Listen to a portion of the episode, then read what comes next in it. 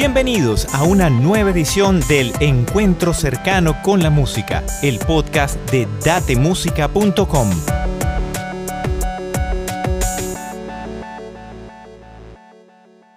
Hola, bienvenidos al Encuentro cercano con la música. Mi nombre es Johan Parili y el tema que hoy vamos a estar tratando es de mucho interés no solo para los músicos, también para aquellas personas que trabajan con su voz, pues le va a ser de gran ayuda. Esperamos por nuestra parte que eso eh, logremos con este podcast.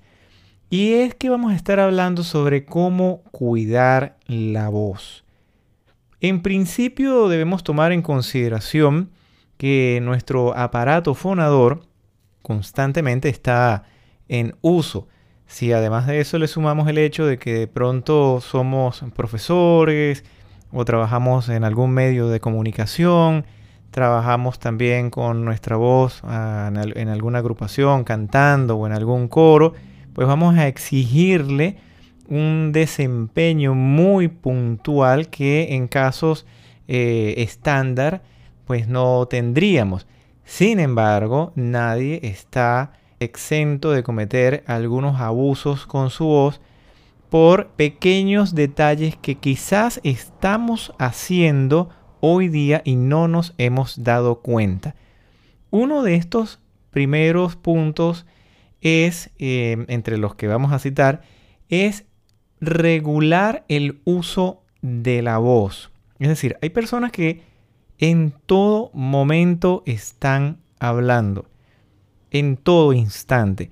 Van en la calle conversando, van en un automóvil conversando, entran a lugares donde hay unos niveles mm, de sonido bastante altos, ¿sí? Y están conversando y sencillamente no dan lugar al descanso necesario que cada una de nuestras voces requiere. Por tanto, la primera recomendación, hay que descansar la voz. Tenemos que tomarnos espacios durante el día para poder descansar la voz. Luego de un momento de larga conversación, si es una clase igual, si es un concierto igual. También tenemos que tener en consideración otro detalle muy necesario, el mantener la hidratación. Eh, algunos de pronto buscan hidratarse a través de diferentes bebidas. ¿sí? Eh, algunas son más mm, recomendadas que otras. Pero en definitivas, lo que deberíamos hacer para mantener una buena hidratación es tomar agua. Tener siempre con nosotros, si somos personas que usamos la voz constantemente como parte de nuestro trabajo, pues necesitamos estar con nuestro potecito de agua ahí a la mano para poder hidratar adecuadamente nuestra voz. Y hay que tener también en consideración lo siguiente, que no debemos tomar el líquido a temperaturas muy frías ni tampoco calientes. ¿sí? La idea es que esté a una temperatura eh, según cada uno de nuestros países. ¿sí? En los países tropicales pues podríamos decir que temperatura al clima. Pero los que no, pues bueno, ya saben que deben calentar o templar un poco el, agua, como lo puedan llamar, si en sus países hace mucho frío, ¿no? Todo esto, pues ya les digo, depende. Entonces, la hidratación es un segundo punto muy necesario. Pero también hay que tomar en consideración el exceso que puede tener uno vocalmente. Por ejemplo, hay personas que se acostumbran sin saberlo o sin estar muy conscientes a gritar mucho. Si Están en un, lugar, quieren llamar a otra persona y lo hacen elevando mucho el volumen de la voz, la intensidad del sonido de sus voces. Y seguramente en algún momento alguien les ha dicho, oye, eh, estás hablando muy fuerte, bájale el volumen. ¿Sí? ¿O por qué me estás hablando así con gritos? Y la persona, por lo general, tiende a responder, bueno, así hablo yo. Bueno, este tipo de actitudes tampoco son recomendadas para que nuestras voces pues se cuiden al máximo. Lo ideal es reeducar en este punto en particular la fonación. En este caso, hablada, ¿no? de no gritar. Entonces sería el punto trascendental en este caso que estamos compartiendo. Tenemos también que tomar en consideración para los amigos que cantan, ¿sí? para las personas que cantan, que aquello que están cantando esté adecuado a su registro vocal. Es muy normal que las personas cuando no tienen una guía desde el punto de vista vocal, pues seleccionan repertorio que no es el idóneo para su registro. De pronto hay una persona que es, vamos a poner, eh, una soprano y de pronto también por allá tenemos a un tenor y entonces la soprano canta cosas de un hombre, póngale de una voz bajo, eh, y el tenor canta también mm, de un registro bajo algunas composiciones.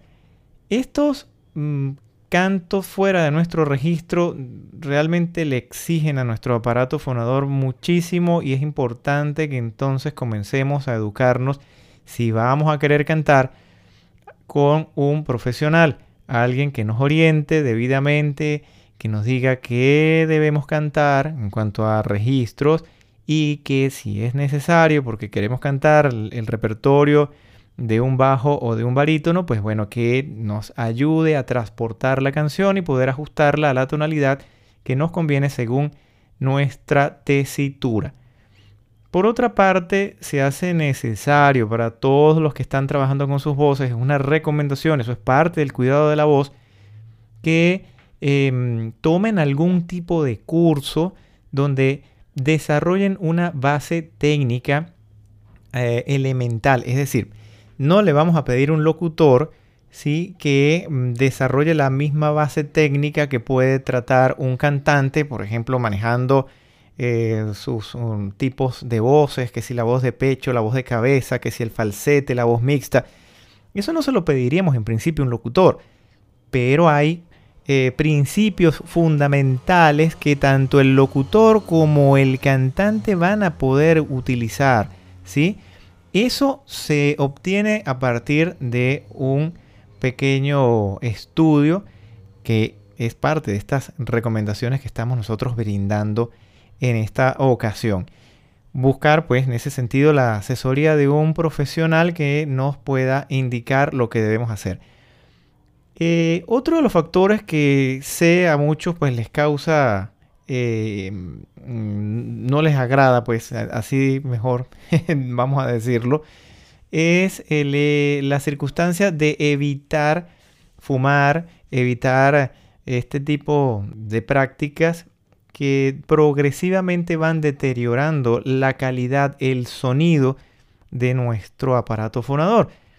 Eh, a veces muchas personas lo que dicen es, bueno, pero yo veo que fulano de tal es cantante y también fuma.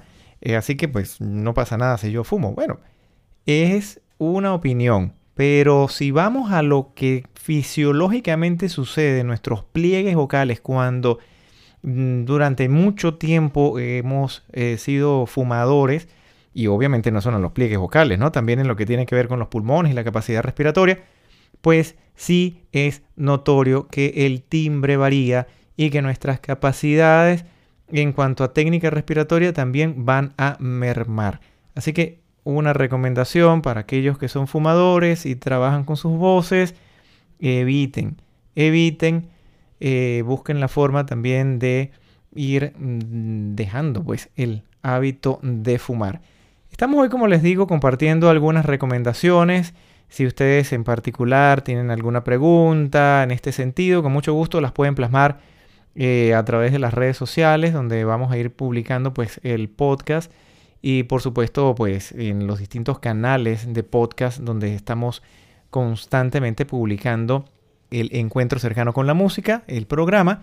Allí también con mucho gusto nos pueden escribir, al igual que en datemusica.com, nuestra página web donde estamos totalmente a la orden para servir. Así que bueno, nos encontramos en una próxima edición de El Encuentro Cercano con la Música, el podcast de datemusica.com.